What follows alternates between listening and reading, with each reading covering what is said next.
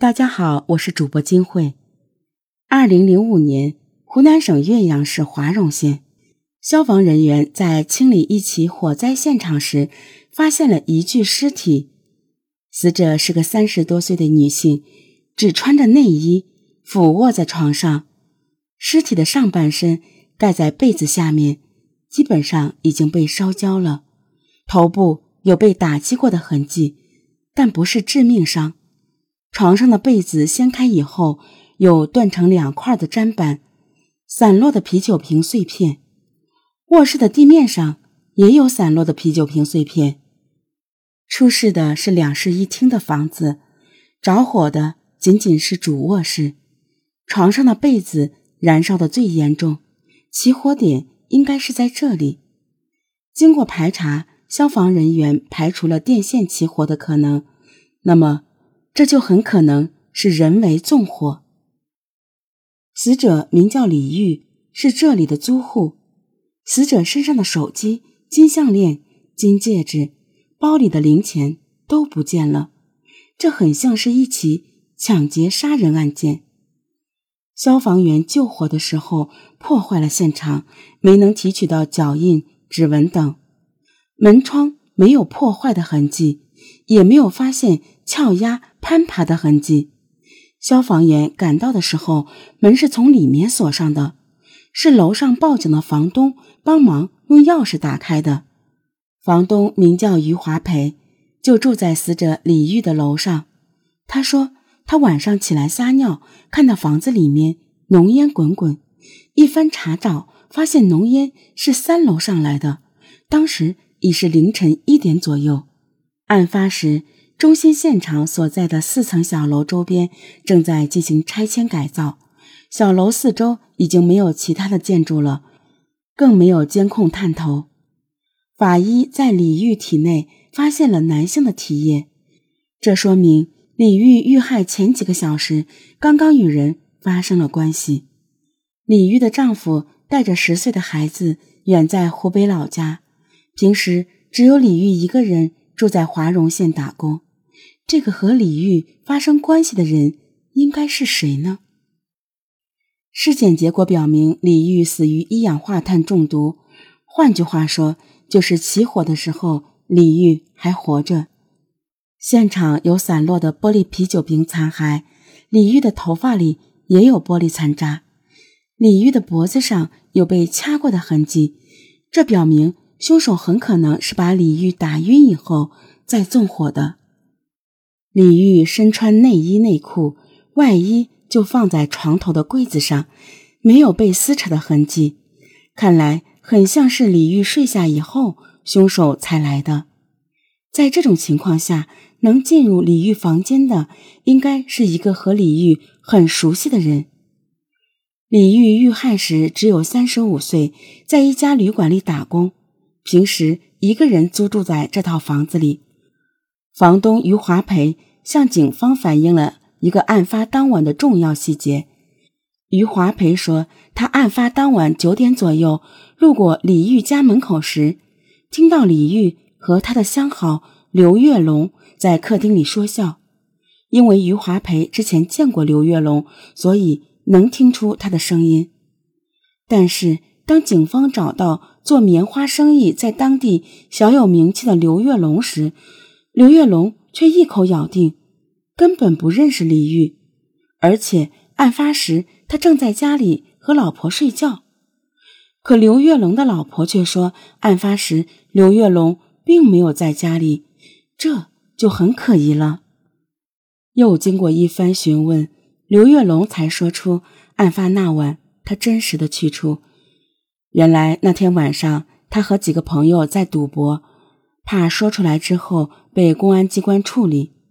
而他确实和李玉发生过几次关系，之所以不说，是怕家里人知道。经过核实，有人可以证明案发当晚刘月龙确实是在和朋友打牌。那么说明房东于华培可能故意说了假话。难道是房东在故意转移视线？而且于华培说发现火灾是因为房间里浓烟滚滚，可是。根据案发现场的情况，楼下火灾的烟并不会直接进入楼上的房间里。那余华培是怎么发现楼下失火的呢？这时，警方又得到一个消息：案发后，余华培把自己的一个存折交给了一个一楼的老太太保管，还说警察肯定会来调查的。余华培案发时六十五岁，一直单身。案发前两个月，他把租来的房子转租给了李玉，自己搬到了三楼。他的嫌疑上升之后，警方提取了他的 DNA，同李玉体内提取的男性 DNA 做比对，但是并没有对比成功。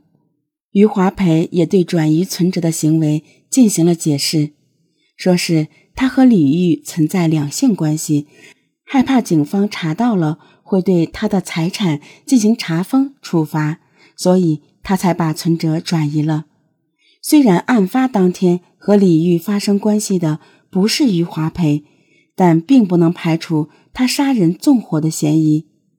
警方继续摸排李玉身边的熟人朋友，不断提取 DNA 做比对，终于在案发一个月后。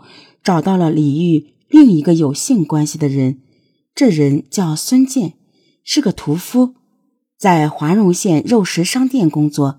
他是在案发的当天下午和死者发生了性关系。接下来的审讯工作也遇到了同样的难题。孙健一口咬定自己案发当天并没有去过李玉家，对于李玉的被害，他自己并不知情。而且那天他们也不是在出租房发生的关系，是在旅馆里面。警察找了旅馆老板证实，确实有个男的来开房。宾馆的工作人员证实，孙健是在案发那天下午十三点左右和李玉开的房间，大约十七点就离开了宾馆。而孙健的家人可以证明，案发那天晚上孙健一直和他们在一起。并不在案发现场，孙健的嫌疑有所下降。案发以来，侦查员都是围绕着李玉的社会关系展开调查的，但是一个个嫌疑人都被排除了，而李玉的房东余华培身上的疑点却越来越多，尤其是余华培对他是如何发现起火的描述，一直无法说服侦查员。如果有一个对象很像的话，排除不了的话，那么侦查员也是没有信心再查下一个嫌疑人的。为了能够给侦查工作指明方向，侦查员决定对余华培进行测谎。虽然测谎结果不能成为指证嫌疑人的直接证据，但是往往会给侦查员排除一些干扰。测谎从九点半开始，中午休息了两个小时。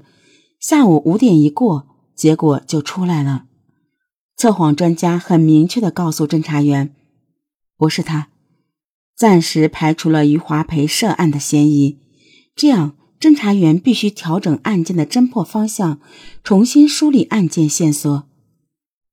流经华容县的华容河还有个名字叫沱江，它起源于长江，蜿蜒南下，最终注入八百里的洞庭湖。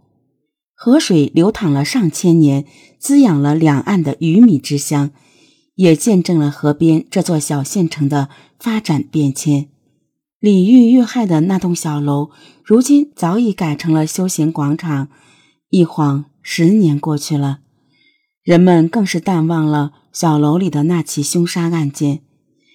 这个案子一波三折，案发之后，经过李玉家人的确认，李玉的手机。金项链、金戒指都不见了，这很可能是被凶手带走了。